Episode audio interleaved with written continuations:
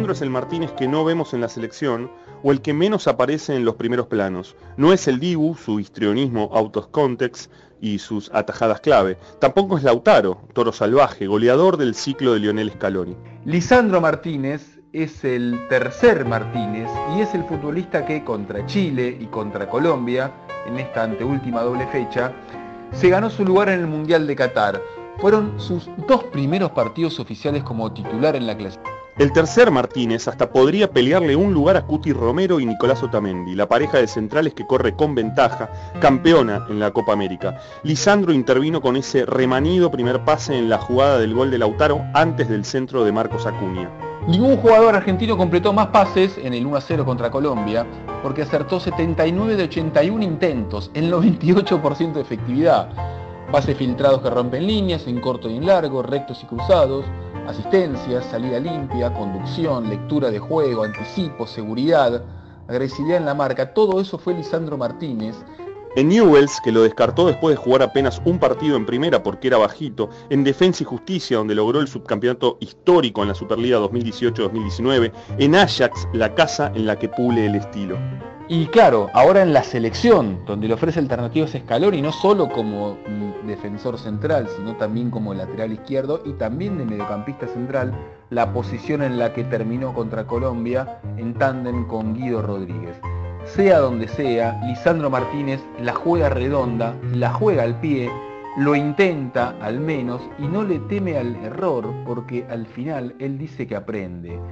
Lo que perfeccioné, suele repetir, es la toma de decisiones. Con contrato en Ajax hasta 2025, apareció en el radar de Xavi que lo quiere en Barcelona, siempre amante de la filosofía holandesa. Lisandro Martínez es un estudioso del juego, persigue los detalles. Entrevistado hace poco por el periodista y analista táctico Vicente Mulia, dijo la frase que lo pinta, me fastidio cuando erro un pase.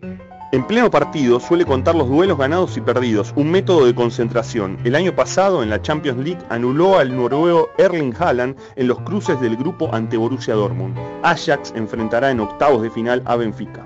Mide un metro 75, no es muy alto, pero pone en práctica la inteligencia, no va al choque, evita que el delantero gire y toque hacia atrás, le gana la pelota, le gana la espalda. En la selección escucha los consejos de dos especialistas en el puesto, Ayala y Samuel, aunque Lisandro recordó jugaba de enganche en el campito de la casa de su abuela.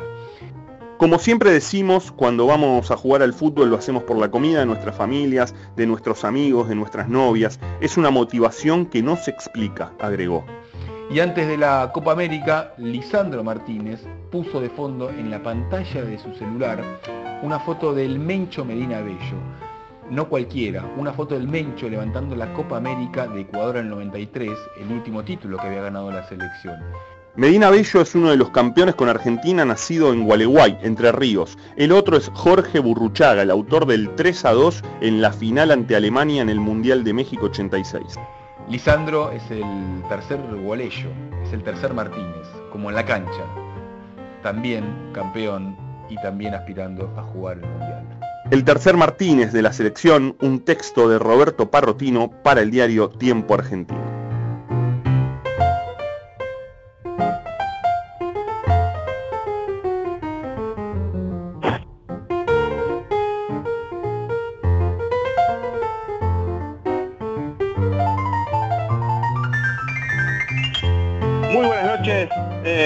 Aquí comenzamos la séptima temporada de Era por Abajo en este 2022. Los saludo a mis amigos y compañeros Andrés Burgo, Ezequiel Fernández Mur, ¿cómo están? Saludo yo primero. Por supuesto. Sí, a vos primero, sí, sí, Bueno, este, bien, bien, eh, con una limitación aquí esperando algún resultado porque bueno, los eh, eh, eh, el COVID sigue y, estamos ahí pendientes y, no estoy como me gustaría estar este para este nuestro primer programa formal de 2022, ¿no? Sí, claro, porque comenzó, por supuesto, durante todo enero con lo mejor de era por abajo, pero esta vez nos reencontramos por lo menos por teléfono. Andrés. Sí, bueno, igual ese te escucho mucho mejor que, lo que estabas este, más temprano, obviamente, digamos, si, si, si no aguantas las dos horas está claro, digamos, que no vas a estar pero bueno, una semana en la que se junta, se junta todo, ¿no? Primera semana de, febrero, porque el jueves que viene comienza el torneo, que es un torneo que es un, rescate emotivo porque todos los equipos este, recontrataron a, sus referentes, no sé, desde Racing con Auche, eh, Independiente con Fernández, eh, River con Juan Boca con, con este, Benedetto y Paul Fernández, pero también es una, una semana que nos deja la selección argentina, una selección argentina que, este, bueno, la verdad, este, ¿cómo decirlo de, una manera no, no agrandada? Eh, en, América ya hizo todo lo que tenía que hacer y, suma triunfos hasta, hasta cuando no los necesita y suma triunfos hasta contra rivales absolutamente necesitados. Digamos que Argentina juega para ensayar, como le pasó contra Chile y contra Colombia, los rivales juegan para sobrevivir y gana Argentina. Sí, no es un poco esa frase de ya hizo todo lo que tenía que hacer en América, me suena un poco como arrogante. ¿Qué quiere que te diga Andrés? Porque la verdad No, bueno, pero para, para, me dejas agrandar. Solo por esto, Ale, Ale, solo por esto, porque dos horas dos horas después de Argentina lo vi a Brasil y Brasil jugó un partidazo, cada gol era mejor, y Brasil está arriba nuestro en la eliminatoria. Entonces, no es que eh, ya no tenemos rivales en América, esa frase que no es la tuya, Andrés, pero que la escuché en, varios eh, eh, periodistas, etcétera, me suena un poco como desmesurada. Sí, estoy de acuerdo. Entiendo que, que, que la lógica de lo que, de lo que habla Andrés tiene que ver mucho con, con que seguimos encontrando una selección que hacía mucho tiempo no encontrábamos, ¿no? Que entrega respuestas que van más allá incluso de los resultados, me parece, que hacía mucho no encontrábamos, porque eh, hace un tiempo eh, la discusión era si Messi rendía acá o no rendía allá, si Messi era campeón o no era campeón. Bueno, Messi fue campeón, Messi rinde en la selección. Eh, después la cuestión era si la selección iba a ser Messi dependiente.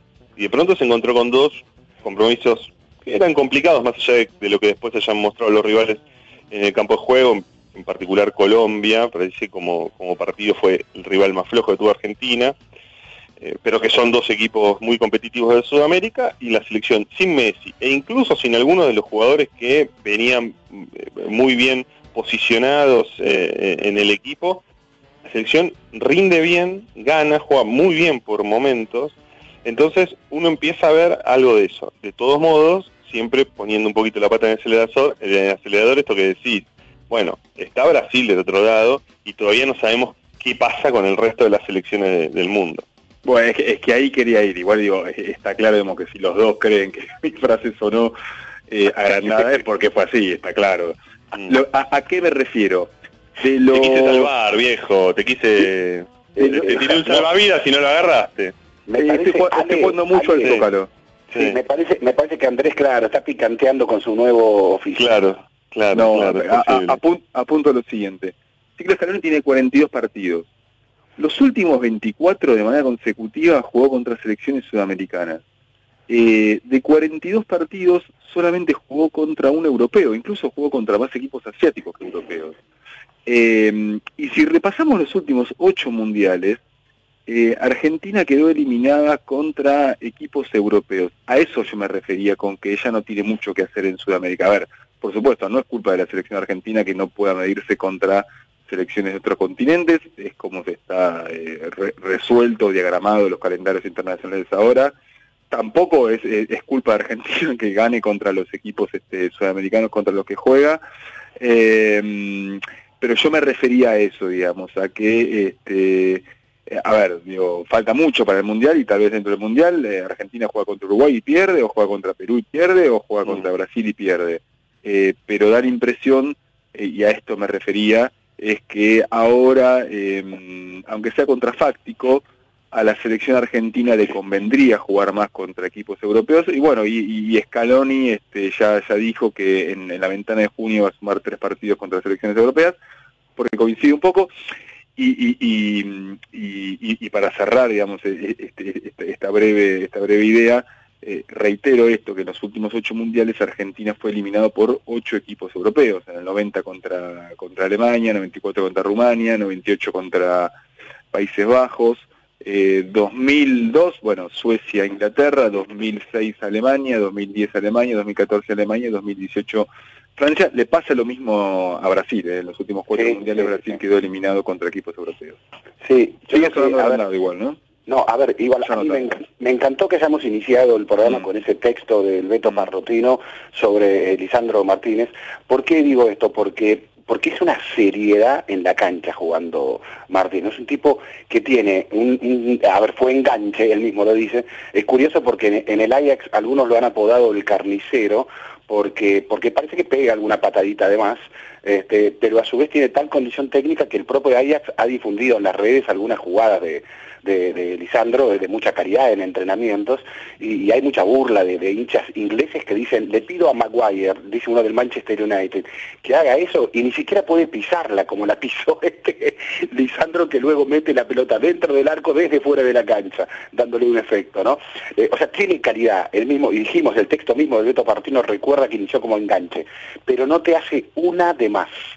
Y eso es lo que es, para mí es como una especie de característica central de esta selección. No te hace una de más. Este, juega seria la selección. Inicie la eliminatoria o termine la eliminatoria. Esté clasificada o no esté clasificada. Juegue en Calama o juegue en Monumental. Juegue donde juegue. La selección es seria. Y juegue quien juegue. Juega de modo serio esta selección. Entonces, a mí eso es lo que me impresiona, porque cuando por ahí no está jugando bien, sigue jugando de modo serio. ¿Y a qué me quiero referir jugar serio? A que nunca pierde el control del partido prácticamente. Es un equipo como esos que, que te dominan el centro del ring y que aún por ahí, no jugando bien por algunos minutos, el rival no lo desborda. Em, entonces mantiene eh, eh, un dominio psicológico de los partidos y eso no es fácil, eso lo ha logrado, o sea, claramente este seleccionado, y eso es lo que te da una extraordinaria, me parece, confianza, esta sensación de que es un grupo muy fuerte, realmente muy, muy fuerte, este, y paradójicamente, y, ahí quería pasar a otro punto, si me permiten, paradójicamente, porque vi 48 horas antes del partido de la selección, vi también al Paris Saint Germain y lo vi a Messi. Y es cierto que Messi venía de un COVID difícil, pero también es cierto que Messi lleva largos meses, y por primera vez en su carrera diría, largos meses sin su magia. Eh, sin esa magia de Messi. Este, y, entonces cuando te dicen, uh, sería extraordinario que el Mundial comience ya para esta selección, y yo no, yo digo, no, no, no, no, no quiero que empiece ya porque lo necesitamos a Messi para desequilibrar, para que sea el as espada de esta selección. Este equipo es un equipo serio, pero es un equipo al que le cuestan los partidos, claramente, es un equipo duro, pero, pero el desequilibrio y, no es tan sencillo. Eh, y bueno, entonces ahí lo tenés a Messi para, para que tengas espacio para eh, ese desequilibrio, o sea, lo necesitas a Messi en el Mundial. Entonces, si el Mundial fuera ahora, creo que no encontramos la mejor versión de Messi, a eso me refiero. Sí, yo polemizo bastante con esa mirada. A ver porque, mm, eh, y, después me gustaría que pasemos a, escuchar algunos audios que, nos pueden ayudar también a, un poco descifrar a esta selección y un poco esto que, vos decías de la seriedad del equipo. Pero digo, polemizo en, los siguientes términos. Eh, efectivamente, no, no, no, no vemos a un Messi de esplendor con el Paris Saint Germain. Creo que mm, lo vimos muy, no, sé si lo vimos en algún momento con el Paris Saint Germain al Messi que conocíamos alguna vez, ¿no? Eh, me parece que todavía no, no, no fue el Messi que en algún momento conocimos. Eh, eh, después podemos poner en qué términos hoy es jugador Messi, ¿no? ¿Cuál es el desequilibrio de Messi? Obviamente tiene la velocidad hace 10 años. son distintas cuestiones, pero todavía no termina de aparecer, todavía no termina de aparecer ni siquiera ese equipo. Pero sin embargo, las veces que nos ha tocado verlo con Argentina sí lo vimos bien.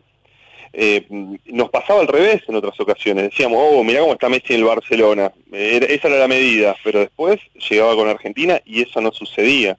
Entonces a mí me parece que hay, hay, hay, un, hay, alguna forma, hay alguna, hay algún punto en el que el, equipo, este equipo, este equipo de la selección argentina que dice Jaloni, reactiva Messi.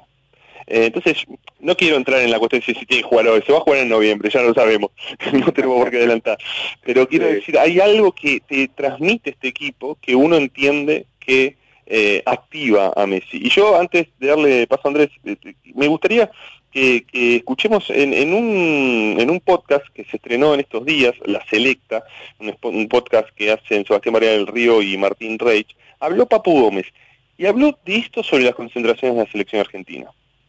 Cada minuto lo vivimos al mil por ciento porque queremos disfrutar cuando nos tenemos que despedir, ponele, que llegamos de Buenos Aires a, Madrid, viste, cada uno se va a su club, a su país, ya ahí te empezás a despedir, abrazo. Es como que, viste, te queda un vacío, viste, sentimental, porque pasás 10 días muy intensos entre partido, entrenamiento, estás todo el día hablando, los mates, y la pasamos muy bien, entonces no queremos que se corte, cuando se corta es, es un puñal, viste, al corazón. Ahora, bueno, es, espectacular esto, ¿no? Porque hasta hace poco, ¿qué se decía de la selección? ¿De qué se culpaba la selección? Del club de amigos. Claro. Ahora, ahora celebramos que, bueno, que son, no sé si amigos, pero que la pasan este, Bueno, y en este, en este punto yo les quiero, en este punto me gustaría darle pie a mm. ambos, porque efectivamente esto que decís Andrés, siempre hablábamos del club de amigos, pero no alcanza con eso. entonces hay como una especie de sobreanálisis de la selección desde lo anímico, de entender qué es el grupo, cómo se conforma el grupo, cómo se llevan entre ellos, cómo se miran, cómo toman mate y demás. Y en realidad la clave está en lo que recién decía Ezequiel, la seriedad de lo que impone en la cancha, su juego, de, lo que trabaja para eh, cada partido, de cómo lo va a llevar adelante, de cómo lo va a administrar. Y me parece que a veces hay un exceso de eh, de, la idea de, lo, de, las relaciones, de los vínculos entre los jugadores y menos análisis sobre lo futbolístico. Sí, bueno, sí, sí, Andrés. No, no, no. Em, e, el otro día en el partido contra Colombia, la verdad que parecía que la selección que se está jugando la clasificación era Argentina y la selección que estaba clasificada era Colombia, digamos. Eh, ahí y, y, no, no fue lo mismo en el partido contra Chile, digamos, pero Argentina aún sin jugarse nada, este, eh, mostró, mostró esta seriedad que decían. Eh, quería, me, quedó un paréntesis, digamos, de, lo de Messi. Digo, más allá de, que ningún equipo nace de Dream Team y el PSG no nació de Dream Team, eso está claro, eh, yo ahí haría una excepción con el Messi de, la Champions. está bien, agarrar los números de, la Liga Francesa, Messi jugó 13 partidos y hizo un gol, es, una extrañeza, no, no, ese no es un número de Messi. lo mismo eliminado en la Copa de Francia. Pero el Messi de la Champions fue, fue diferente, al menos en la primera ronda. Está bien, ya estamos en vísperas de, que comience los, octavos de final, pero el, Messi de, la Champions eh, era el Messi el Messi de la selección. en el momento decía que era el Messi Barcelona y era el Messi de la selección. Sí, está claro que el Paris Saint Germain lo ayuda poco y nada. Eh, no quiero con esto desresponsabilizar a Messi, pero es difícil saber a qué quiere jugar el Paris Saint Germain porque es un equipo que por momentos parece querer jugar al contragolpe, pero no tiene jugadores para contragolpe, tiene que tener la pelota, eh, no, se entiende muy bien a qué, a qué juega.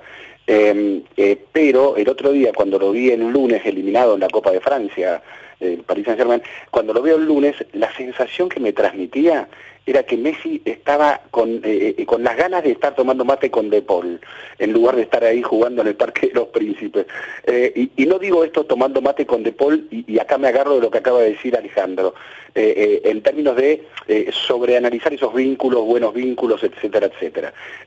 sino cuando digo tomando mate con De Paul, digo también pasándose la pelota con De Paul.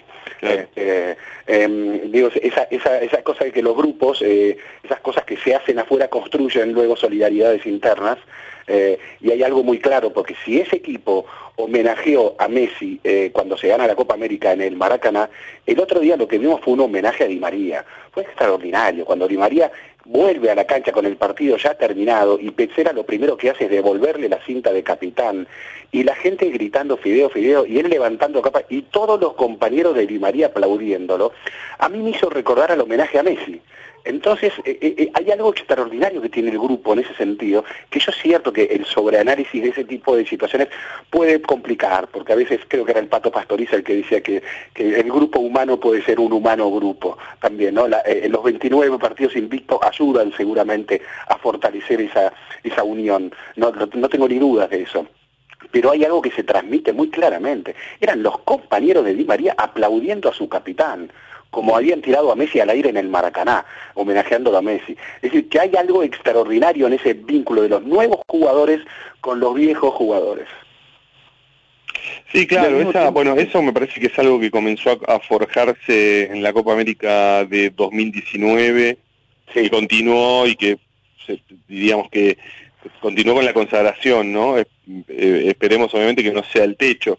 Eso de lo que hay, de hay para dar. Ahora, ahí hay una cuestión que me, me gustaría también a ver la mirada de ustedes, sobre todo la tuya, Ezequiel, que, que tenés muchos mundiales encima, que tiene que ver con las pruebas de la... No, pero lo dije, escúchame, pero lo dije porque ¿cuántos mundiales has cubierto?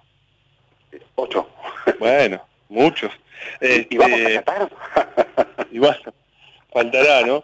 Eh, la, digo, eh, una, una de las cuestiones que me interesaba, porque Andrés también ha cubierto muchos mundiales, tiene que ver con la idea de la, de, de la preparación, de la medida de un equipo, ¿no?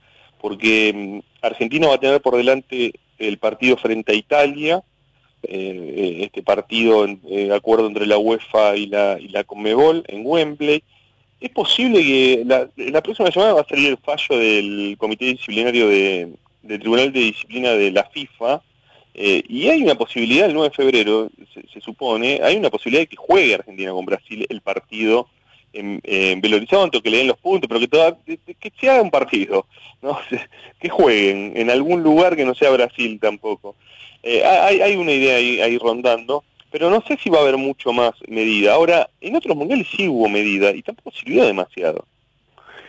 Eh, a ver, lo que pasa es que yo recuerdo siempre una larga charla que tuve con Valdano cuando eh, me contó con mucho detalle la previa de México 86, ¿no? Y siempre recuerdo la frase que, que, concluyó esa charla, y la frase era algo así como que el fútbol pues, es el único deporte en el que puedes hacer todo mal y te da bien. Y puedes hacer todo bien y te va mal, ¿no? Y él ponía el ejemplo del todo mal y te va bien con México 86, porque la previa fue un desastre, la previa de México 86.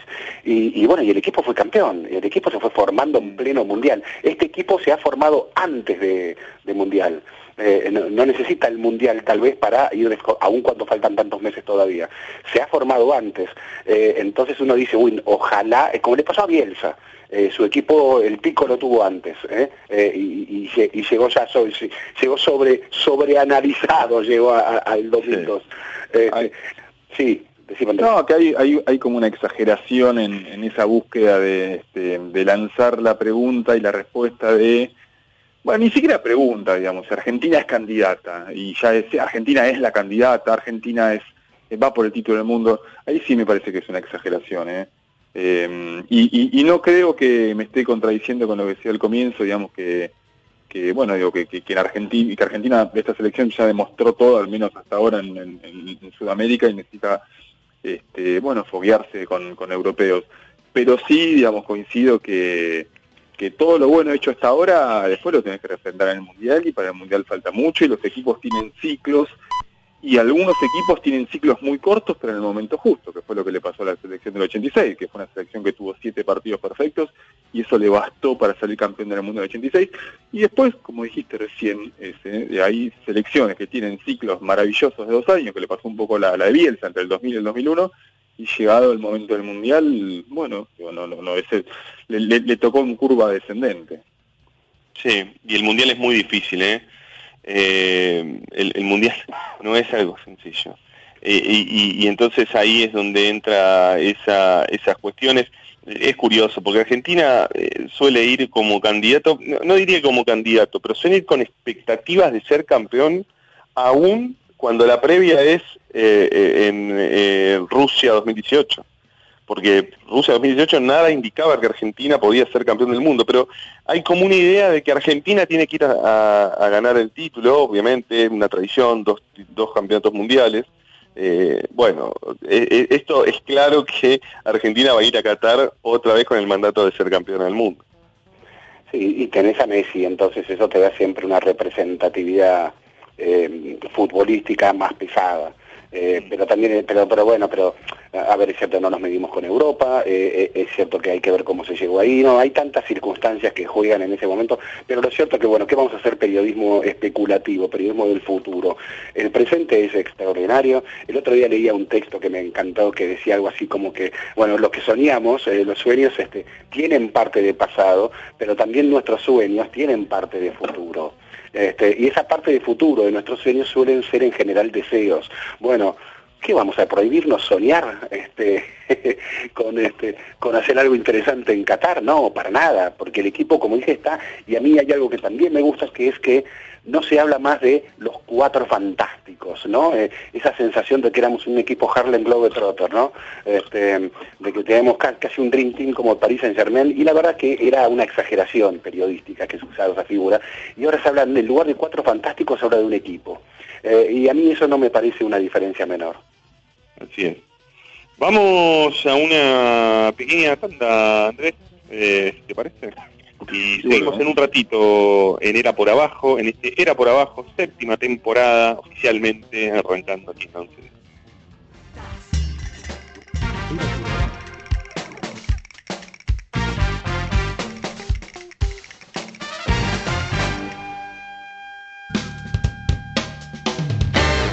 Era por Abajo. Historias y leyendas del deporte en la 1110.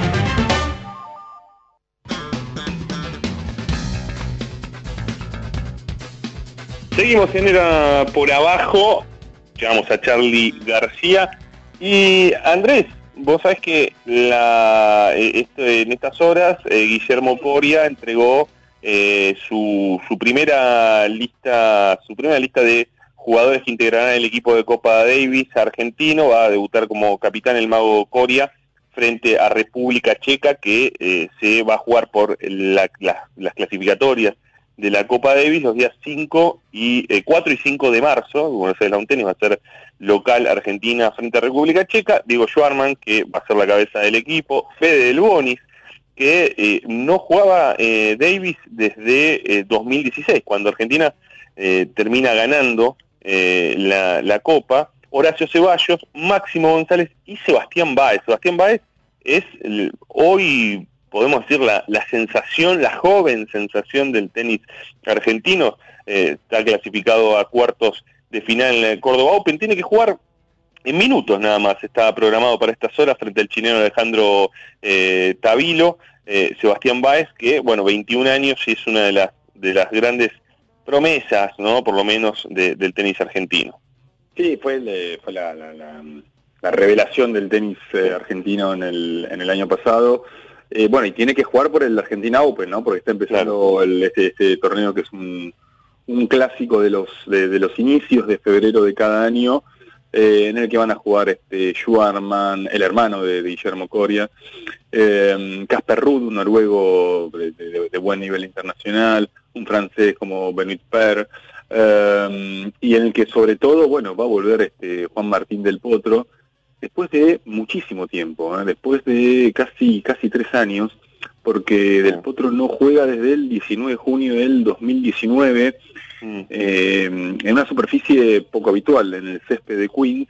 Eh, en ese momento ganó, le ganó a Yapologos, eh, mejor dicho, 7-5-6-4, y a partir de entonces, bueno, entró en, un nuevo espiral de, operaciones, de cirugías, eh, del que no pudo salir hasta este momento. Eh, incluso en, un torneo, Ale, que, Del Potro, bueno, la verdad que no jugó, no lo jugó mucho, lo jugó en no, lo jugó, por última Claro, lo jugó cuando, cuando era un pibe, tenía 19 años. Sí, sí, creo que fue en 2006 o 2007. Hoy el Elpo está 7, 757 en el ranking, obviamente entran por, por una invitación especial y, bueno, junto a Schwarman claramente, digamos, van a ser este, y, bueno, también va ¿eh? van a ser los grandes protagonistas de, un torneo que se renueva año a año. Bueno, me, hablas de tenis, de la Argentina Open que se viene, del Córdoba Open que por supuesto se, se está disputando, de Sebastián Báez, de la Copa Davis, eh, y me parece que todo eso gira alrededor de un nombre también, es el de Martín Jaite, que está en línea con nosotros, Martín Jaite, que es uno de los organizadores del abierto eh, de Buenos Aires que va a comenzar en el Buenos Aires Lawn Tennis, es además comentarista, lo, escuchamos habitualmente en Teis Sports. ¿Cómo estás, eh, Martín? Te saludamos acá con Andrés Burgo, aquí Alejandro Wall. ¿Cómo andan? ¿Todo bien? Buenas noches. Buenas noches. Bueno, gracias por, esto, por estos minutos, ante todo. Eh, recién hablábamos de Sebastián Báez y de este regreso de, Delpo este, al fin, en, este caso en, la, Argentina Open. Me gustaría ver, porque uno es lo, que promete, otro es lo que ya sabemos que es, pero queremos ver qué hay, qué hay más, que puede haber más de Delpo, ¿no? ¿Cómo ves todo ese panorama del tenis argentino vos? Eh, bueno, a ver, el, tenis argentino está pasando un buen momento eh, con también un recambio generacional, ¿no? Eh, con la figura de, digamos, ahora de Baez, que es una de las mejores, te diría que fue la, podría decir, el jugador, de, digamos, de sorpresa del 2021, ¿no? Fue la aparición más importante que tuvo el tenis argentino, pero detrás de Baez hay toda una camada de chicos entre 19, 23 años muy interesantes que son los que están, los que están digamos, este, empezando a golpear fuerte. Y ahora, obviamente, el regreso del potro a, las canchas este, hace, hace digamos, del, tenis argentino una, situación, digamos, este, eh, muy importante y, por supuesto que le hacen muy bien al, torneo que yo dijo la Argentina Open, ¿no? ¿Cuál es la expectativa, bueno, un torneo que, este, que, habitualmente se renueva año a año? Eh, imaginamos que con el regreso del Potro este, hay como un, no sé si déjà vu, digamos, porque el Potro pocas veces compitió en, este torneo, pero sí imaginamos, digamos, que a, las figuras habituales como Schwarman, en este caso, digamos, la presencia del Potro, no, no, sé, ahí el martes va a haber tribuna llena, ¿se imaginas? A ver, el sí, sí, el martes está agotado. El martes mm. está agotado y, también está agotado, o casi agotado para el, para el viernes, sábado. Eh, nosotros veníamos muy bien de venta anteriormente a, digamos, este, a, que, a la participación de, Juan Martín, que confirmó el, lunes, ¿no? Pero veníamos con unas ventas muy importantes y obviamente la presencia de Juan Martín aceleró todas esas ventas. Eh, pero ya nos veníamos imaginando un, año bueno para el torneo. Eh, obviamente la, expectativa que crea la, vuelta de Juan Martínez eh, es, algo diferente porque es un jugador diferente, porque es uno de los, digamos, los cuatro o cinco jugadores en el mundo más convocantes. entonces, obviamente que cuando viene un, crack así, la, digamos, este, la, expectativa es mucho mayor. Tienen una, estamos hablando con Martín Jaite, eh, eh, ¿hay, algún algún tipo de trabajo de protocolos específico en este caso para, para este torneo? El eh, protocolo estás hablando por el tema del... sí, por, por, temas sanitarios, sí, básicamente. Temas sanitarios. Bueno, acá nosotros tenemos que cumplir con dos, dos digamos, con dos... con dos protocolos. Hay un protocolo que es el del ATP, el Instituto de los Jugadores, y después hay un protocolo que tiene que ver con el país y la ciudad donde se juega un torneo, ¿no? Eh, en, cuanto a lo que es el ATP, los jugadores están en una, se podría decir una especie de semi-burbuja, eh, los jugadores tienen que llegar a cada torneo y se tienen que, ahora esto, es bastante más reciente, si me preguntabas hace seis meses era otro protocolo, los jugadores cuando llegan a, la, ciudad, eh, antes de venir al torneo se tienen que sopar. esto es aquí y en todas las ciudades, ¿no? Eso es el protocolo del ATP, ¿no? ten en cuenta, no sé con quién habla con Alejandro. Sí, Alejandro. Alejandro, eh, ten en cuenta que la, mayoría de los jugadores está, está ya, ¿no? O sea, que esto siempre cuando el jugador esté vacunado. El, 98% de los 100 primeros jugadores del mundo están vacunados, o el 97%, o sea, es un porcentaje muy alto. Con lo cual, si el jugador está vacunado y todo su, equipo está vacunado, eh, por protocolo de la ATP lo, que tiene que hacer, lo que tenemos que hacer nosotros es, es, hacer un antígeno cuando eh, cuando entran al país o cuando entran a la ciudad antes de venir al club. Eh, eso por el lado de la ATP. Después está lo, que te pide, lo que te pide un, gobierno tanto nacional, y en este caso está por un lado lo del gobierno nacional, por otro lado del gobierno nacional, ¿no? Eh, y acá lo que lo que se exige es el pase sanitario a, a todos los espectadores. y bueno, y obviamente usar el, el, el, el barbijo, tapabocas, eh, tanto en, lugares abiertos como, en lugares cerrados, obviamente cuando, cuando va a seguir algo, ¿no? Martín, y hablando de, controles sanitarios, ¿cómo seguiste el, tema Djokovic del mes pasado en Australia? ¿Cómo lo seguí? ¿Sorprendido?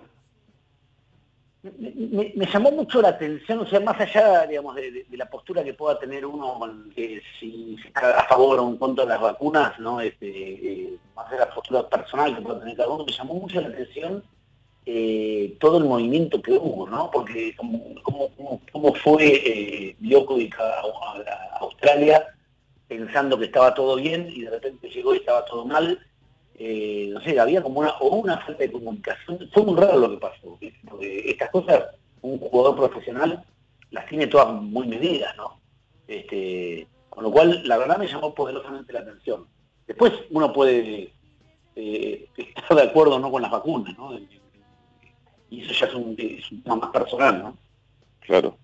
Pero bueno, la, situación incluso de una autorización, una exención que tenía por parte de los organizadores del torneo, el gobierno central, digamos, no de, aplicando políticas duras migratorias, digamos, hay ahí como cosas demasiado cruzadas. Es un poco lo que vos decías recién, ¿no? Tenés que cumplir también con protocolos que te impone el gobierno de la ciudad, el gobierno nacional y demás.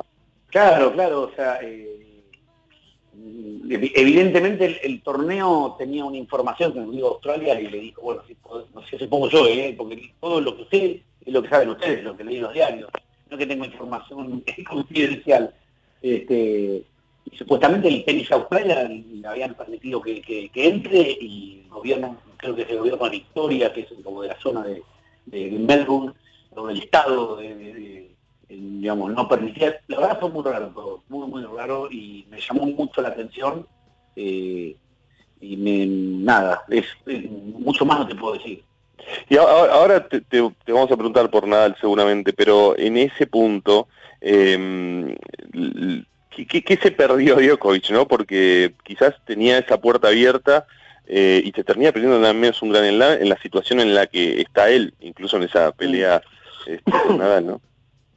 Sí, sí, este, yo creo que también Djokovic debe haber pensado que, estaba todo bien, que como era Djokovic le iban a dejar entrar, no, sé lo que sí pasó por la cabeza, pero es verdad que perdió una oportunidad muy, muy importante, ¿no? Eh, eh, digamos, de de ganar otro año más, de, seguir como un gobierno sin, eh, sin que su, más inmediato perseguidor esté cerquita, como en este caso de, del ruso Medvedev.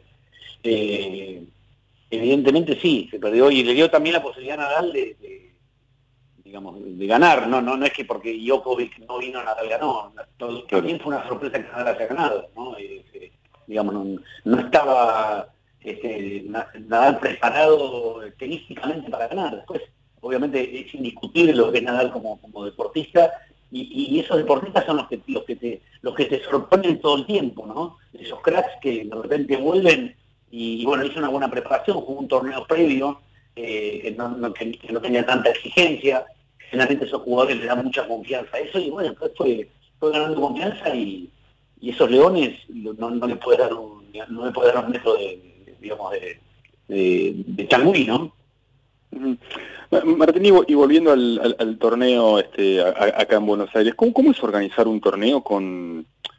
La, impresión que da es que es un torneo que este, está firme más allá de los vaivenes económicos de, Argentina, digamos. O sea, ¿e, e, ¿es, algo así como, como se ve desde afuera o, mm, bueno, digamos, este, este embrollo económico este, que, no deja de terminar en el país, este, bueno, eh, obliga a ser imaginativos año a año. Bueno, no sé cómo se nos ve de afuera, ¿no? Pero eh, hay años mejores, años peores. Nosotros hace 22 años hacemos el torneo. Eh, digamos, no somos nuevos y muchas veces a mí siempre me gusta hablar de continuidad. Cuando vos tenés mucha continuidad, también vas ganando, primero vas ganando experiencia, vas ganando confianza también en el, consumidor, ¿no? pero hemos pasado, imagínate que el primer año que hicimos el torneo fue el año 2000, cuando ganamos la licencia, y nos agarró el fin de 2001 con, lo que pasó en Argentina y con toda la crisis como 2001 hasta, acá en Argentina, ¿no? Eh, pero también tenemos, es verdad que Argentina tiene mucha historia con el tenis, la gente conoce mucho de tenis, es muy fanática. Eh, tenemos en, los, en estos 22 años siempre tenemos una media eh, de, digamos, de, clientes que compran las entradas, que es una media muy alta. Y nosotros tratamos de, digamos, de acompañar con los precios a veces y a veces con algunas promociones, como para el agradecimiento. Este año nosotros al principio en noviembre sacamos a la venta una, una central que se llama Venta Ciega, eh, con un 25% de descuento, y hoy ya es el 40% porque después subieron los precios bastante más. Y, ese, y esa venta ciega básicamente es para premiar a esos, a esos eh, espectadores fieles que sabemos que tenemos esa medida que, van a comprar la entrada independientemente de quién juegue, ¿no? Este, y para nosotros es muy importante la venta de entrada. Yo siempre digo lo mismo, ¿no? Muchas veces me manguean, che, dame una entrada, no me puedo dar una entrada, ¿qué te cuesta una entrada? Digo, el torneo vive de la venta de entrada. Yo cuando voy a comprar, eh, voy al shopping y voy a comprar un pantalón, una zapatilla, no entra el 12 y digo, che, tienes 20, 50 pares de zapatillas, ¿qué te hace eh, regalarme una? Bueno, la gente no entiende que, el negocio, para que el negocio cierre nosotros tenemos que vender entradas.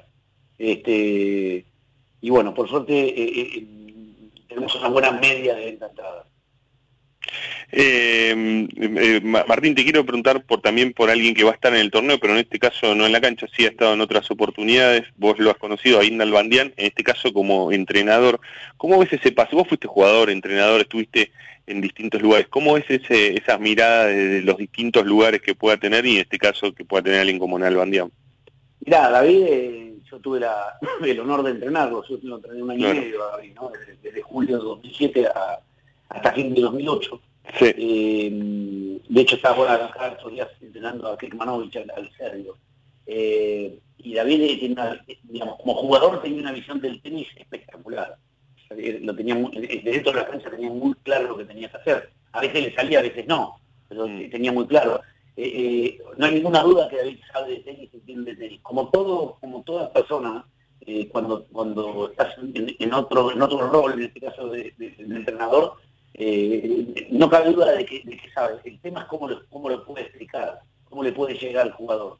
Este, y ese es el gran desafío que tiene David, como tienen todos los entrenadores, este, es eh, saber llegar en el momento justo al jugador, eh, saber cuándo hablarle y cuándo no hablarle, y ahí está el misterio del entrenador, porque después, digamos, David conoce perfectamente lo que es el, el.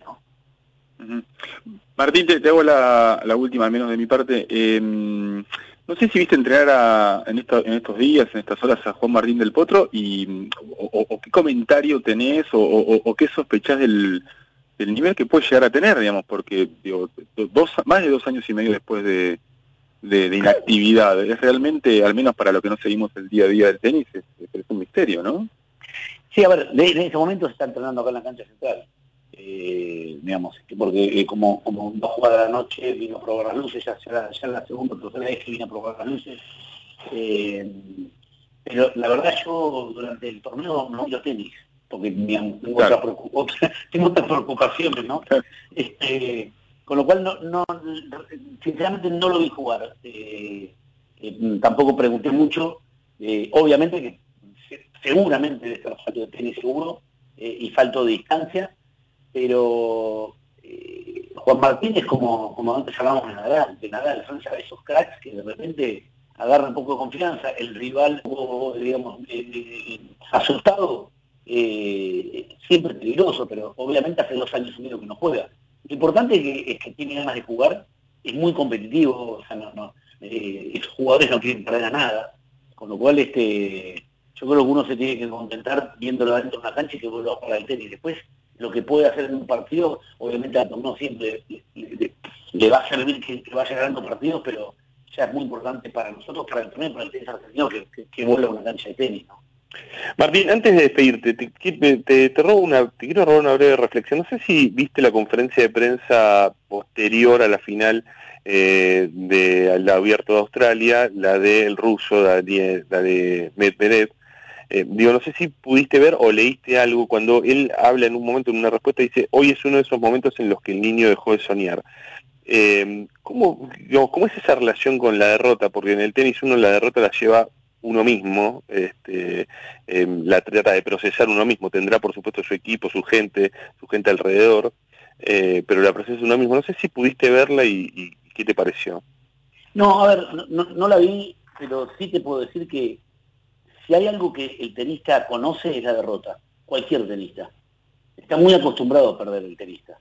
Eh, desde, desde que empieza, digamos, su, carrera deportiva, ¿no? Porque vos tenés en cuenta que eh, el, tenista tiene que estar preparado para perder una vez por semana. Vos ves una, temporada muy buena de un jugador como Federer o como Djokovic o como Nadal y una muy buena temporada pueden ganar cinco torneos, seis torneos y juegan 17 o 16, con lo cual hay 10 semanas que perdieron, ¿no? Entonces, este, el jugador, eh, digamos, convive con la derrota. Eh, hay derrotas que duren más, hay derrotas que duren menos, pero no es algo que le agarra por sorpresa al jugador del tenis, ¿no? Eh, por otro lado, Medvedev es un crack y, va a tener mucho tiempo para, ganar un slam, ¿no? Yo veía el partido con lo que pude ver, porque también este, con, el torneo me desvelo, entonces me levanto temprano y, eso me ayudó para el horario de, Australia. Es un jugador muy difícil de jugarme. O sea, eh, mm. eh, él va a ganar una slam, ¿no? Yo estaba desesperado para ganar Rafa, porque yo tendría que ganar Rafa. Pero me pareció el, post partido y las declaraciones de bebé mismo en la cancha me parecieron de una, de una, de una, una cosa muy simple y de una cosa muy clara y de algo que se lo tomó con, digamos, por lo menos con mucha naturalidad, ¿no? Martín, te agradecemos mucho esta conversación con Era por Abajo, era Martín Jaite, eh, y bueno, a la espera del Argentina Open que ya está por comenzar. Abrazo bueno, un abrazo para ustedes. Eh, les manda saludos mi director de comunicación, mi director, el director de comunicación de, de Argentina Open, Maxi Bozo, a los tres. Abrazo, abrazo para el querido Maxi. Dale, este, abrazo para todos y, bueno, mucha suerte. Cuídense. Seguimos en Era por Abajo eh, y Andrés, mm, vos eh, querías hablar de Londres. Sí, bueno, a ver, yo, la verdad que los últimos meses, los últimos meses, las últimas semanas, casi que inevitable seguir el tenis, ¿no? Porque así como, como el fin de semana pasado, como durante enero seguimos el caso Djokovic, el domingo nos emocionamos con la final de Australia, em, ya estamos palpitando el, Argentina Open, que se juega en Buenos Aires, pero se llama Argentina Open. Eh, ahora se está jugando, se está jugando de hecho en estos momentos el, torneo de, Córdoba, también, mm. se puede, eh, también se puede llamar el Córdoba Open. De hecho, en este momento está jugando Diego Schwarman con bastantes molestias físicas, bastantes molestias físicas, de hecho fue atendido por el médico, está jugando contra el colombiano Galán, están sets iguales y 2 a 2 en el tercero. Pero hasta ahora el protagonista del Córdoba Open es, bueno, justamente un local, es Juan Ignacio Londero, que está haciendo un gran torneo porque mm, el lunes ganó por los 32 avos de final, eh, el miércoles le ganó a Pedro Martínez, que era el octavo preclasificado por los octavos de final. Hoy volvió a ganar por cuartos de final en la cancha central, le ganó a un serbio, Nikola Mijolevic, y avanzó a las semifinales. Iba a jugar contra el español Albert Ramos Vinolas. Pero más allá de esta buena este, actuación deportiva de Londero, eh, está lo que dijo en, una de sus primeras conferencias de prensa. Le preguntaron por la pandemia mm. y, bueno, y, respondió de una manera muy honesta y, muy dramática sobre algo que los deportistas, bueno, cada vez más este, e, e, empiezan a, bueno, a, compartir y a sacar esos demonios para afuera, es el tema de la salud mental. Vamos a escuchar el, el primer audio de Juan Ignacio Londero hablando sobre su depresión en, estos días del Córdoba Open.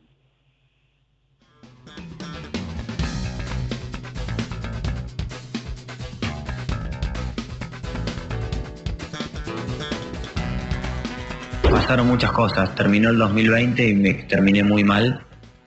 Eh, muy mal anímicamente y mentalmente. En el 2021 pensé que iba a cambiar. Ya lo conté igual. Cambié de alimentación, eh, no hice una buena pretemporada porque estaba muy bajo de peso. Tenía miedos a morirme. Pensaba de que me iba a agarrar una enfermedad, cosas que se me metieron en la cabeza eh, que no sé por qué. No sé por qué, pero no, no, no, no entiendo por qué. Tenía ah, miedos.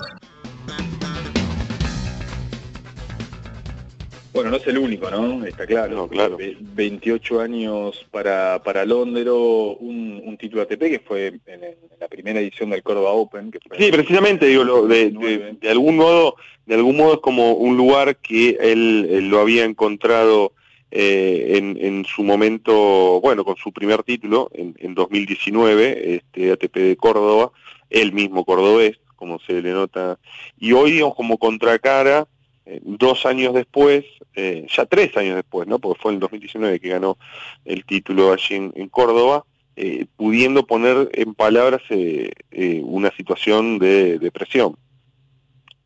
Sí, sí, sí. A ver, el, su mejor ranking fue fue en el puesto 50, esto fue en noviembre de 2019, o sea que el, comienzo de la pandemia, en cierta forma, así como nos perjudicó, está claro que no hay invictos en la pandemia.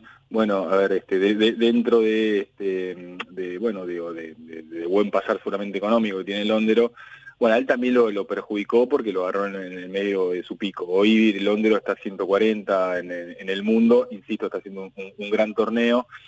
Pero bueno, a, partir, digamos, de esa primera, esa primera, no, sé si confesión, pero sí, esa primera declaración sobre sobre ese miedo a morirse que tuvo Londero al comienzo del COVID, eh, volvió a hablar este, sobre, bueno, sobre cómo, cómo este, volver a competir y cómo tratar de disfrutar adentro de la cancha en medio de una depresión.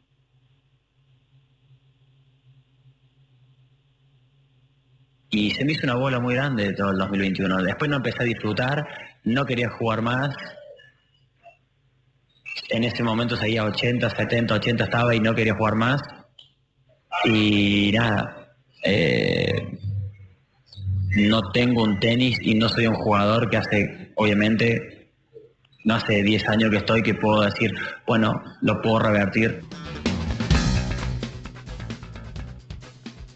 Bueno, está revirtiendo este torneo. Sí, pero...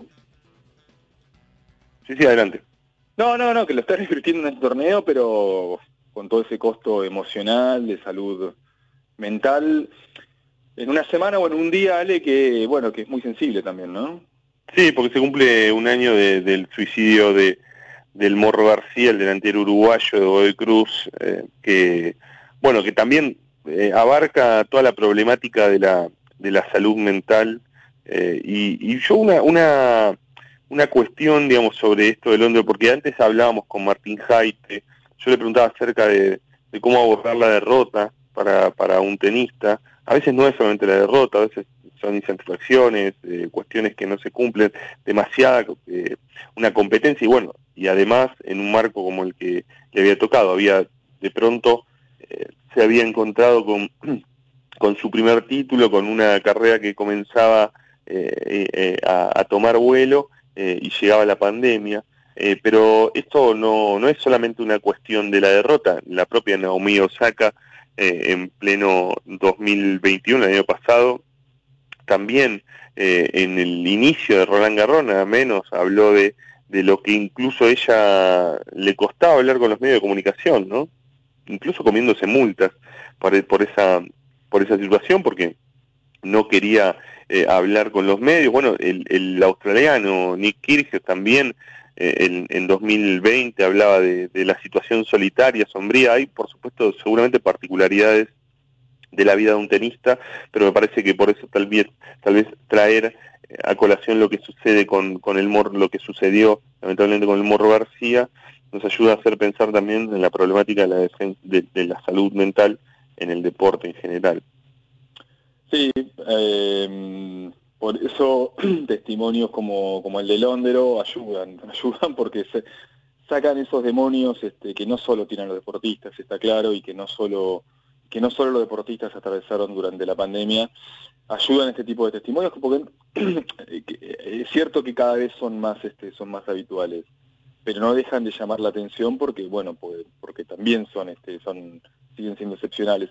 Aunque digo, me da la impresión digamos que mm, que fuera del fútbol sí son más habituales que, lo que es en el mundo de, la pelota, ¿no? Sí, sí, eh, sin dudas. Este, pero bueno, también está la, cuestión de quién lo pone, como en tantas cosas, quién lo pone en palabras, quién puede ponerlo en palabras, eh, quién puede eh, eh, poder expresar esto, contarlo, cosa que le ayuda eh, a los demás, por supuesto, esta cuestión no solamente a otros deportistas o otras deportistas, también en general a la gente, a quien nos escucha y quien está porque ayuda a visibilizar una problemática. Y estoy, bueno, y, es probable que también para, para Juan Ignacio Londero ponerlo en palabras en medio de, de este torneo, de todo lo que se viene, también puede ser sanador y ojalá sea así para para él. Eh, ¿Querés que sigamos en un ratito? Tenemos mucho más, porque vamos de algo de Boca vamos a hablar seguramente bastante. se viene se viene el inicio del torneo y es lindo hablar de eso también. Inicio del torneo y hoy eh, abrieron los Juegos Olímpicos de Invierno. Beijing estuvo nada menos que el presidente Alberto Fernández, seis eh, eh, integrantes de la delegación argentina, obviamente sin demasiada tradición en este tipo de deportes argentina, pero hay bastante más en era por abajo.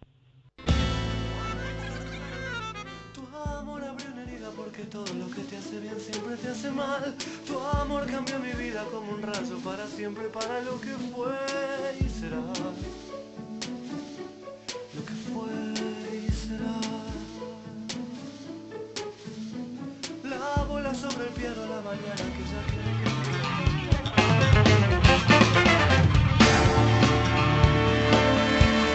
Última, casi última media hora, porque son 21 a 25, estamos en vivo en Era por Abajo, en esta séptima temporada junto eh, a Andrés Burga. Bueno, Andrés, empezamos Sí, hablando de la selección. Tenemos que decir eso, que no lo dijimos.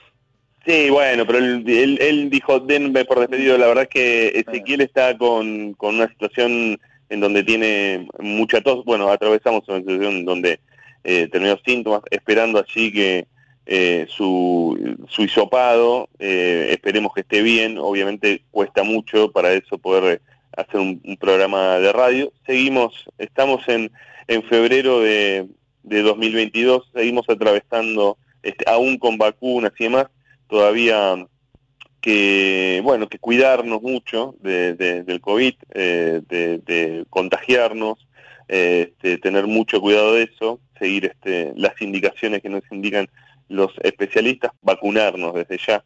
Eh, yo ya tengo tercera dosis, no sé en qué situación estás vos, eh, Sí, sí, sí. pero ya bueno. tengo mi, mi refuerzo. Y bueno, le mandamos un enorme abrazo eh, a nuestro querido Ezequiel Fernández Murs. Pero precisamente con él empezamos hablando de, de selección, repasamos eh, lo que lo que sucede en el tenis, hablamos con Jaite, recién lo que lo que contaba Juan Ignacio Londero. Yo te decía, comenzaron hoy los los Juegos Olímpicos de Invierno Beijing 2022, unos Juegos Olímpicos que eh, tuvo a, a- bueno estuvo presente el, eh, Alberto Fernández, el presidente de la Nación, en el marco de una gira que incluye a Rusia, China, que va a seguir en Barbados en la en la reunión de la, de la CELAC, donde Argentina eh, va a presidir. Eh, Argentina no, no tiene, por supuesto, en el caso de, de los Juegos Olímpicos, no, no, no tiene, de invierno, digo, ¿no? Una enorme tradición, sí tiene, por supuesto, seis atletas, en general patagónicos, ¿no? Este, las atletas y los atletas argentinos en, en este, en este caso, eh, en, en unos juegos que están cruzados primero por un lado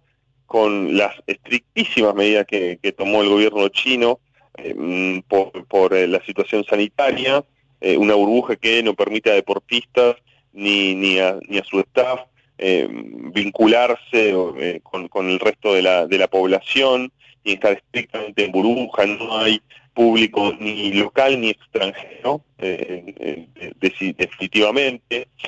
Tuvo que ver con, con todo lo, lo que lo que provino a, a estos juegos, que fue la decisión de algunos países de boicotear diplomáticamente a los, los juegos, enviando a su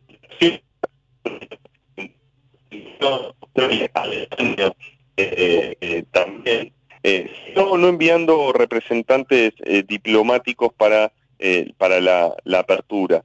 ¿no? Eh, han habido muchas historias de, de boicots, bueno, una, una en particular que hemos conocido fue la de Moscú 80, en ese caso Juegos Olímpicos, los Juegos Olímpicos de verano, eh, este caso los Juegos Olímpicos de invierno, eh, finalmente comenzaron en esa, esa disputa, nos divertiremos con algunos juegos y sobre todo en el curling, me parece. Sí, sí, sí, sí, sí, son juegos, este, bueno, que inevitablemente un poco este, remiten a, a, esa película en la que los atletas jamaiquinos este, eh, eh, empezaban haciendo los deportes de, de invierno en, eh, en el calor de Jamaica este, y, y después pasaban a, los juegos que creo que fueron los de Vancouver este, 88. Pero bueno, Argentina, como decías recién, hoy tuvo al presidente Alberto Fernández en, en, las tribunas del Nido de Pájaro, que es el mismo estadio en el que se inauguraron los Juegos Olímpicos. Impresionante lo que hicieron ahí, ¿no? Del 2008, sí, son los mismos. Bueno, es el eh, Pekín es, es, el, la, prim, es la primera ciudad. ¿Vos estuviste en, en, en, Beijing sí, 2008? Sí, una experiencia hermosa, la verdad.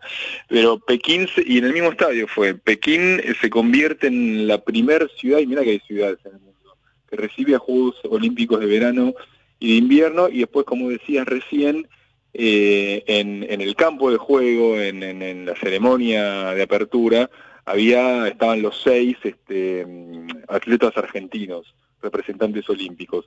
Los eh, abanderados eran dos jóvenes de Bariloche, del Club Andino de Bariloche, eh, ambos esquiadores, Francesca Baruzzi, de, de 23 años, y Franco de Alfarra.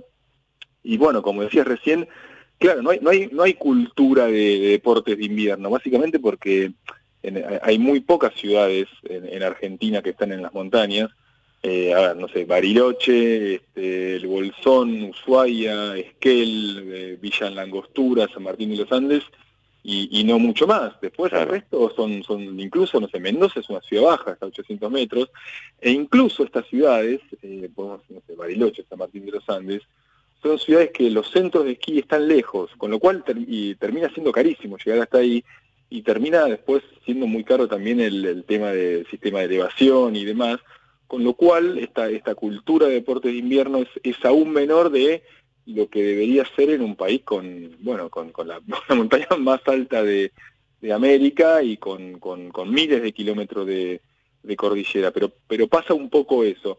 Son este, cuatro de los seis que están, eh, cuatro de nuestros seis representantes que están en Pekín son esquiadores. Después, por primera vez, eh, clasificó una patinadora eh, en velocidad sobre hielo, Victoria Rodríguez, una, una chica neuquina, eh, y después también está Verónica Ravena, que es, en verdad es una porteña, pero que vive en Canadá de los seis años, que lo que hace es luge. Luge es como esa especie de bala que te tirás por abajo eh, en, en medio de una especie como de, de- pista que va sobre el aire. Lo que pasa es que, claro, a, la dificultad económica de, bueno, de practicar estos deportes, también se suma que Argentina, por razones obvias, no tiene mucha infraestructura. Ah, Ahí, Argentina, por ejemplo, no tiene ningún campo de hockey sobre hielo, ni tampoco de, de- de patinaje en velocidad sobre hielo, porque son carísimas, y no, no, digo, no se puede sostener ese tipo de cosas. Con lo cual, esta es la, la delegación eh, menor de, de Argentina en lo que va de, de este siglo. Siempre tuvo siete, ocho, bueno, en este caso no, no cambia tanto, tiene seis, pero por una cuestión matemática simple es la, es la menor delegación. No hay, pues, de manera lógica, no hay aspiraciones de medalla, eso está claro. Pero bueno, este, nuestra, nuestra eh, abanderada, Francesca Baruzzi, tiene la aspiración de terminar entre las 15 mejores del mundo, con lo cual sería algo extraordinario. Y vos sabés que con este panorama que das de, de los atletas argentinos y de lo que sucede con estos deportes para Argentina, yo recién te contaba acerca de eh, los boicots concretos, las denuncias de violaciones a los derechos humanos eh, a China, eh, quien encendió, y quien terminó encendiendo la llama olímpica fue una esquiadora uigur. Eh, y un punto eh, es precisamente lo que sucede con este, la etnia uigur en China, la denuncia de detenciones, de violaciones a los derechos humanos. Hoy China intentó eh, mostrarse al mundo diciendo, bueno, nosotros ponemos en, como le permitimos encender la llama olímpica a una esquiadora uigur, Dinisher Shilamuyiam, eh, es ella, eh, y mm, eh, claro, el, el mensaje era eh, la situación de los derechos humanos en Xinjiang, que es específicamente en donde se denuncia estas ocasiones. Después hay otras cuestiones, por ejemplo, Alemania planteó lo que sucede con la tenista Peng Shuai, ¿no? que fue en su momento quien denunció un alto mando del Partido Comunista Chino por abuso sexual, que luego desapareció, hubo denuncias de la propia WTA eh, por esta situación, luego apareció en algunos videos, nunca termina de estar claro cuál es su situación, es decir, si eh, está si está en plena libertad ella como para poder mostrarse, distintas de estas cuestiones, China mientras tanto, vos lo habrás sabido porque en Pekín 2008 también hubo muchas denuncias, China intenta mostrarse al mundo como eh, una, un país que, ¿no? donde estamos donde no, no está todo bien, pero la situación de los derechos humanos no es la que quieren eh, la que quieren denunciar.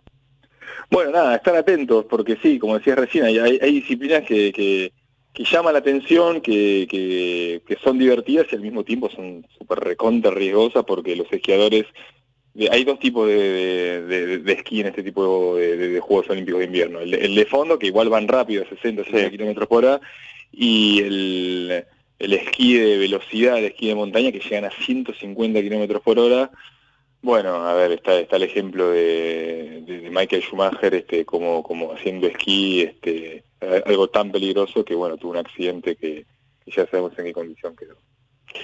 Eh, en un ratito, si querés, ahora sí, después de selección, después de tenis, Juegos Olímpicos de Invierno, Boca, Boca, River, ¿no? Como todo espacio, la Sí, también Racing, también Racing. Y también me- Racing. Y empieza El el, inicio torneo, del torneo. interesa, ¿eh? El inicio del torneo.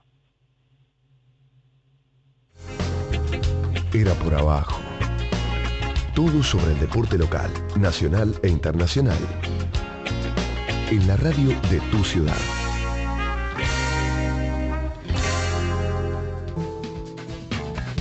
Bueno, Andrés, me decís que estás entusiasmado con el inicio del torneo. Bueno, empieza el jueves que viene. A ver, entusiasmado. Entusiasmado porque siempre que, siempre que empieza tenés como esa picazón de, de lo nuevo. Porque te sos de River. Después te acordás que el torneo tiene 28 equipos. sí, bueno, no sé si está tan bueno. Sí, la verdad que Eh, no, no sé cómo, cómo llega Racing, o sea, es cierto que no, no, no, no, no fueron buenos los, los resultados de los últimos eh, partidos amistosos, pero ¿qué expectativa tenés? Eh, le debuta contra Gimnasia el domingo que viene. Sí, contra gimnasia, contra gimnasia, en una, en una situación con el mercado de pases un poco mm, despareja, ¿no? Porque mm, Racing tiene una de las contrataciones que, eh, por, por, eh, que, podríamos decir importantes de- del torneo, ¿sí? Digo esto por la contratación de Edwin Cardona. Bueno, se ha ido desde, Yolos, este, Racing compra eh, lo termina pagando 3 millones y pico de dólares por por, tres por tres temporadas Eh, pero pero también es cierto que hubo una sensación de le falta un 9, le falta un 5. Bueno, el propio entrenador dijo que no, no estaba buscando ni 9 eh, ni estaba buscando ni estaba buscando 5. Eh, se probó, es muy difícil también saber cuánto cuánto extraño eh, los, los veranos cuando había algunos partidos, por lo menos había torneos de verano, y donde se podía ver eh, algo ¿no? de lo que tenían los equipos. Los equipos últimamente, más allá de que hubo un torneo de verano, incluso un torneo internacional de verano, es como que pasa de largo y no podés terminar de ver ni siquiera algo, ¿no? Ni siquiera eh, algo de lo que te puede dar el equipo.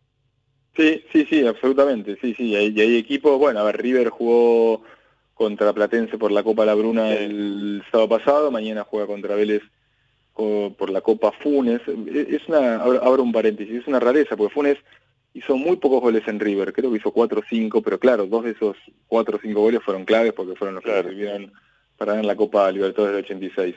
Claro, Pero por eso, sí. en este en este caso digo, Racing tuvo eh, tuvo amistosos, eh, tuvo distintos amistosos, hoy mismo con, con Tigre, perdió los dos partidos, pero es muy difícil poder determinar qué hay ahí, ¿no? Este, incluso si fuera eh, si fuera derrota, uno en principio ya podría decir, bueno, el equipo no está mal, no sabemos qué está probando un, qué está probando un entrenador. Eh, eh, Fernando Gago tuvo sus partidos en 2021, el reemplazo Pixi. Nu- nunca pudo, nu- nunca se pudo saber este, cuál era la idea del equipo, aun cuando tuvo algunas mejoras. Eh, ahora eh, él sostiene que con la pretemporada y con los refuerzos va a poder mejorarlo.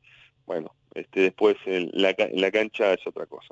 Sí, lo que sí hay, y esto, esto incluye a todos los equipos, los que jugaron eh, amistosos televisados o amistosos a puertas cerradas, es como una especie de eh, rescate emotivo a la hora de los eh, refuerzos. ¿Por qué? Porque si agarrás a Boca tenés el regreso de Benedetto y el regreso de Paul Fernández, si agarrás a Colón tenés el regreso de Pulga Rodríguez, Boselli volvió a Estudiantes, eh, a, a Lanús volvieron Valeri, Pasquini, Monetti, Auche, el propio Auche volvió a Racing, River tenés regresos de Mamana, de, obviamente Juanfer Quintero, eh, también de González Pires, eh, Leandro Fernández que volvió a, Independiente y hasta podés sumarle Vergesio, podés, no, sumarle Vergesio Platense, Brian Fernández a Colón, Bangione News, es Vitanichi Boloña Banfield, eh, eh, bueno, me, me- me comía José Luis Gómez en, en- en Racing y, y Walter Montoya en Central.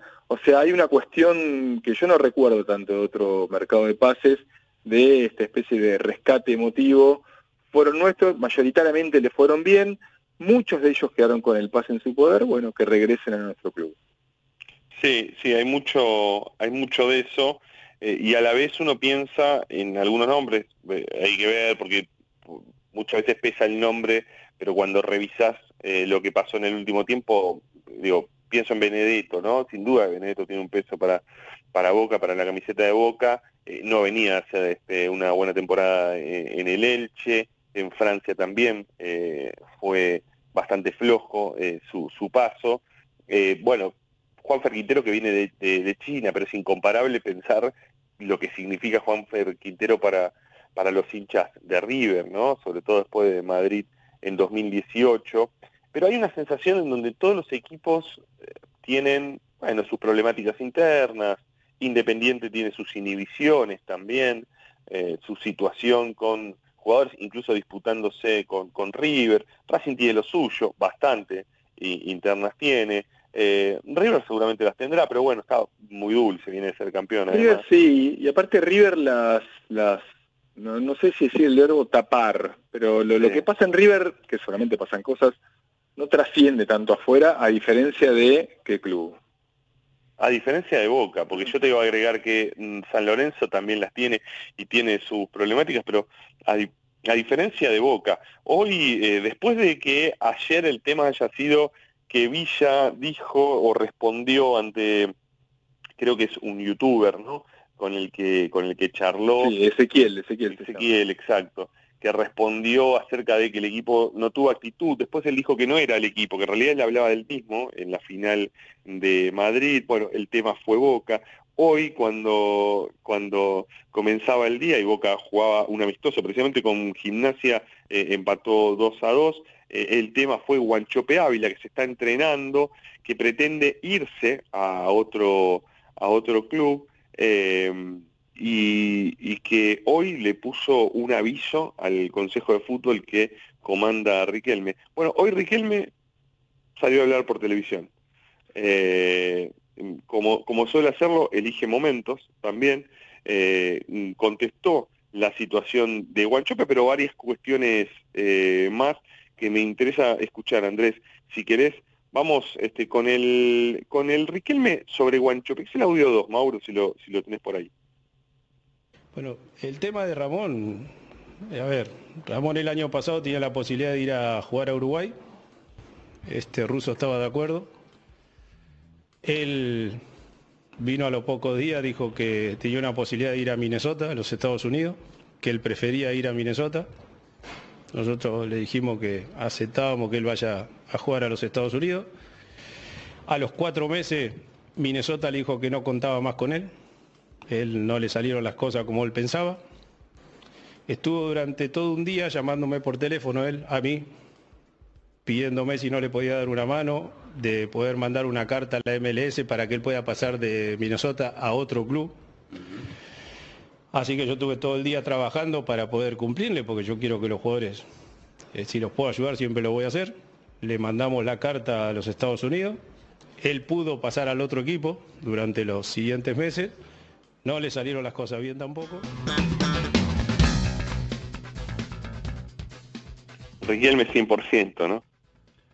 Sí, sí, sí, sí, sí, sí, sí, sí. Este, en, voz baja y en tono tranquilo este, le, respondió a, a Guanchope que, bueno, había sido eh, incendiario, ¿no? Diciendo, no les tengo miedo, los espero acá.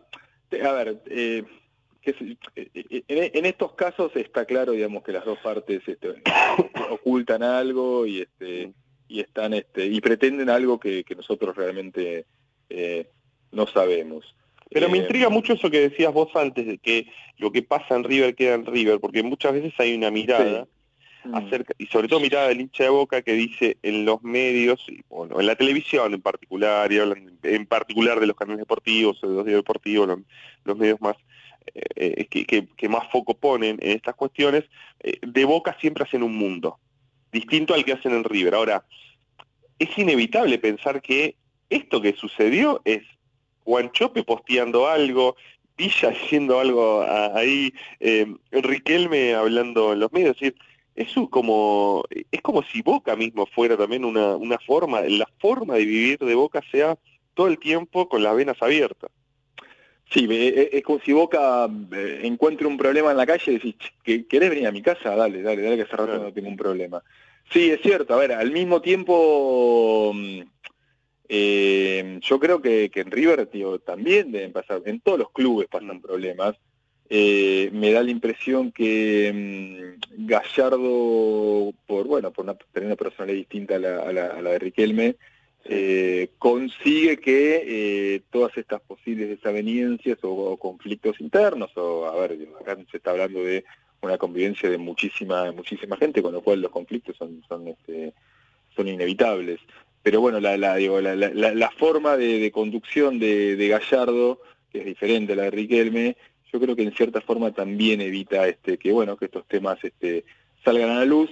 Y me da la impresión que también, este, y esto es, más una cuestión de, digo, de olfato, este, que, mm, bueno, digo, que, que en Boca hay una interna, eh, empieza a haber una interna política eh, en, en- en la cual, este, bueno, digo, va a haber este, va a haber este, este tipo de, de dardos cruzados. Digo, es sabido que Guanchope tiene buena onda con Tevez, que Tevez también este, tiene intenciones políticas de acá a un par de años, también es sabido que Riquelme tiene tantos amigos como enemigos, con lo cual, bueno, esto va a ser inevitable. Digo, ayer fue este, Villa, hoy fue este, eh, Guanchope y bueno, y en cualquier momento será otro, digamos, será otro, y eso que Boca no le, la verdad que no le fue mal el año pasado respecto No, a no, no, no, y de hecho están discutiendo la cuestión de quién debe jugar las finales o no, y este Boca ganó la Copa Argentina, este, forma parte de los títulos que también ya tiene la, lo- la administración que, que hoy tiene Juan Román Riquelme en el Consejo del Fútbol. Vos recién decías sobre, la- sobre la- las cuestiones internas, porque Riquelme hoy vuelve a referirse a Tevez, a la posibilidad de que Tevez eh, pu- pueda jugar políticamente en el club. Dijo, bueno, nosotros la, verdad es que si, si viene, eh, acá estamos, ¿no? Eh, pero también dijo, va a perder 80-15 si no está con nosotros. Hay un poco también de ese, de ese Riquelme que se maneja sabiendo que cuando habla los hinchas lo bancan. Por lo menos eso es lo que, eso es lo que da la impresión. Primero que fue, tiene, tuvo los votos. ¿no? Eso es, indiscutible. Pero después no hay una, eh, hay como, como pareciera como que, es, un, es un dirigente que va y ordena. Cuando digo ordena, ordena la escena de lo que es el club. Mirá lo que decía esto sobre las deudas, y seguimos con, eh, en estos últimos minutos era por abajo, eh, bueno, un poco sobre esa interna política en Boca. Justo agarramos el club económicamente con deuda. Tuvimos dos años en el cual hemos competido de maravilla. Mi humilde opinión, fuimos el mejor equipo que compitió los dos años. Hemos ganado los dos partidos en la Copa Libertadores. Este, después nos tocó quedar afuera por las cosas que sabemos todos que pasaron. Entonces quiere decir que el equipo lo hizo bien, quiere decir que de la manera que nos fuimos reforzando, no teniendo tanto dinero, las decisiones fueron buenas. Se han ganado varios torneos. Y ahora, bueno, después de dos años que hemos tenido la suerte de acomodarnos, de poder decir que tenemos plata, hemos traído a varios jugadores, estamos muy felices de los jugadores que llegaron. Hicimos un esfuerzo muy grande y lo hacemos con mucha felicidad porque le podemos cumplir, que eso es lo más importante. Y ojalá que podamos competir de la mejor manera y que la gente esté contenta. Bueno, no, no, no, no, no, no precisó, digamos, cuál, cuál había sido esa, esa, esa mala herencia económica que, que recibió del gobierno anterior. Lo que está claro, digamos, es que Boca hace una erogación mayor en este mercado de pases después de, mm, especialmente el último mercado de pases del invierno que fue flojo cuando Boca contrata a Briasco y a Rolón. Está claro que eh, Boca, que no le fue mal en títulos locales, la sensación que dejó el año pasado, que también le pasó a River, es que eh, para pelear la Copa Libertadores no estaba, el plantel que tenía necesitaba refuerzos en este verano. Y bueno, y ahí es cuando aparece Benedetto, y es cuando aparece Paul Fernández, ahí es cuando aparece Figal. Eh, hay, en, en el fondo también es, es, es una forma de reconocer que los, que los mercados de pases anteriores no habían sido buenos. Sí, con la, la deuda también es algo que repiten bastante desde Boca porque dicen, Pero no hablan dan mucho de... precisiones, ¿no? ¿Eh? Pero no dan precisiones. No, no, no, no, pero in- incluso en esta en esta cuestión de, bueno, eh, River está más endeudado que Boca, ¿no? Bueno, River Eh, acaba de vender muy bien, con lo cual Que River Sí. tam- también es cierto, no, no, bueno, no nadie explica la deuda que tiene, ¿no? Claro. Eh, pero bueno, a ver, River acaba de vender por 27 millones de, de dólares y bueno, y aparentemente tiene un, un, este, un convenio ya, ya a punto de firmar con, con una cadena para auspiciar su, su Sí. del estadio. Sí, sí, sí, pues, eh, lo- lo- lo- todas las, versiones ha- hablan de, de Chango Más, la cadena de Francisco de Narváez, que, que, bueno, que había absorbido a, a, a- Walmart. Eh, eh, esta cuestión de, de Riquelme y, y de, de todo el tiempo la idea de no solamente eh, generar, ge- digamos, ge- generar este y ordenar las cuestiones hacia adentro, sino también hacia afuera o hacia la relación con, con River de manera permanente, ¿no? River como rival, por eso también marcar si fuimos campeones o no, no es solamente una defensa, el, el propio Riquelme contó hoy que estuvo en una reunión de Comebol, fue invitado por Alejandro Domínguez, por el presidente de la, de la Comebol, eh, aclaró que no había ido a pedir por los sancionados eh, en Boca, eh, por los sancionados, digo, por el partido por Atlético Mineiro, repitió aquello de Boca no perdió ninguno de los partidos, eh, eh, aún aceptando obviamente la, la eliminación aquellos, eh, aquellos partidos donde el VAR fue protagonista, pero diciendo, bueno, eh, si el, Cuco era Atlético Mineiro, nosotros no perdimos los, ninguno de los dos partidos, ganamos los dos eh, partidos. Eh, no pedí por esas cuestiones, porque también dijo, no me parece, no, no creo que haya que tirar cosas, ¿no? Con lo cual, de algún modo, también censuró la, la reacción que tuvieron algunos jugadores e incluso algunos miembros del Consejo de Fútbol que, que integra. Pero hay algo ahí que es a mí me interesa mucho, eh, sin, sin, sin nunca terminar, nun- nunca comprar el combo de nadie, ¿no? Por supuesto, sin santificación, sin, sin romantizaciones, eh, haciendo juego de palabra, eh, pero a mí, pero sí me, parece que es interesante la cuestión de la figura de lo que significa Riquelme en Boca. Es, algo que, mm, que, que- que no se parece ni siquiera a otros casos de exjugadores que hoy eh, son dirigentes, como Juan Sebastián Veloque, presidente estudiante. Sí, que siempre va por otro lado también, ¿no? A ver, por ejemplo, ayer ayer fue el día en que Villa vio, prácticamente parecía ser la reencarnación de Darth Vader.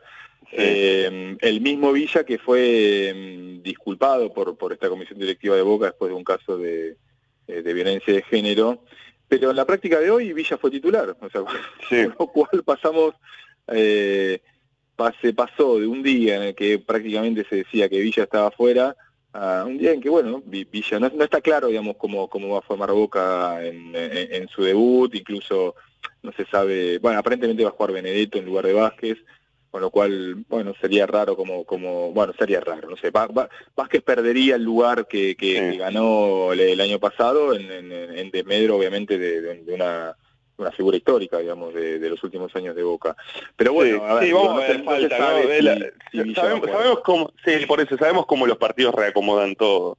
Eh, el caso de Villa ya viene de, de tiempo, ¿no? Porque Villa en su momento con la denuncia por violencia de género de su expareja, una causa que sigue abierta todavía, también estuvo ahí que Boca eh, no sabía bien qué hacer con el jugador. Eh, y lo mismo le ha pasado con, con otros colombianos. El, propio Cardona que hoy llega a, a, eh, bueno, era un jugador que tampoco Boca sabía bien qué hacer, ¿no? Es, este, es parte de ese mundo a veces desmesurado que es Boca o a veces desmesurado que es el fútbol argentino. Bueno, eh, cuando cuando volvamos nosotros, que va a ser el, el- el viernes que viene, este ya ya el, torneo este, va a empezar. Yo lo que voy a decir es, este, digo, entien- entiendo, River, entiendo Boca. El, eh, el equipo que mm, el equipo que más me gustó de las últimas fechas fue Defensa y Justicia. Le- bueno, como dijiste vos, no tenemos ni idea cómo le fue Defensa y Justicia en este verano, porque bueno, no no no creo creo recordar que no jugó partidos este amistosos televisados eh, pero mantuvo la base, hizo un par de, hizo un par de retoques. Eh, me da la impresión que más allá que se están diciendo que River y Boca tienen dos, hasta tres equipos más que el resto, hay otros equipos que Vélez, por ejemplo, que, que van a andar bien. Y bueno, yo recuerdo esto, que Defensa y Justicia me, me, me- me gustó mucho como jugó en los últimos partidos del año pasado. Defensa y Justicia es este, sin duda uno de los equipos siempre a observar, pero bueno, es, es- es- es difícil esta, esta situación y es difícil también, Andrés, y nos quedan los últimos minutitos, es muy difícil también la, la cuestión de este campeonato, ¿no? Este campeonato con 28 equipos, dos zonas. Yo creo que ahí también a veces eh, en esa mezcolanza eh, se terminan complicando algunas cuestiones. Pero si querés, eh, la seguimos el próximo viernes. El flaco Sergio Stiri estuvo en la operación, también el modo Eduardo Gutiérrez, Santiago Salton allí en la producción y coordinación. Un abrazo para Mauro Suárez, eh, que bueno, está unos días de descanso, también a nuestro querido Ezequiel Fernández Mur, a Noé Funcheira. Eh, y si te parece nos vemos el viernes que viene. Va, nos vemos, no, va, no sé si nos vemos. Creo ya que no sí. ¿eh? Creo que, que no solo vamos a escucharnos hablar, sino que también a vernos. Qué lindo, me gusta. Hasta el viernes, hasta el próximo era por abajo, Burgo. Suertes. Saludos.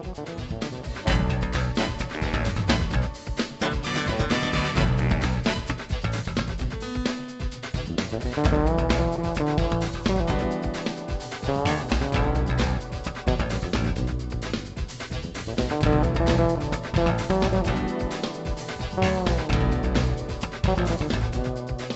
por abajo. Historias del deporte en el deporte.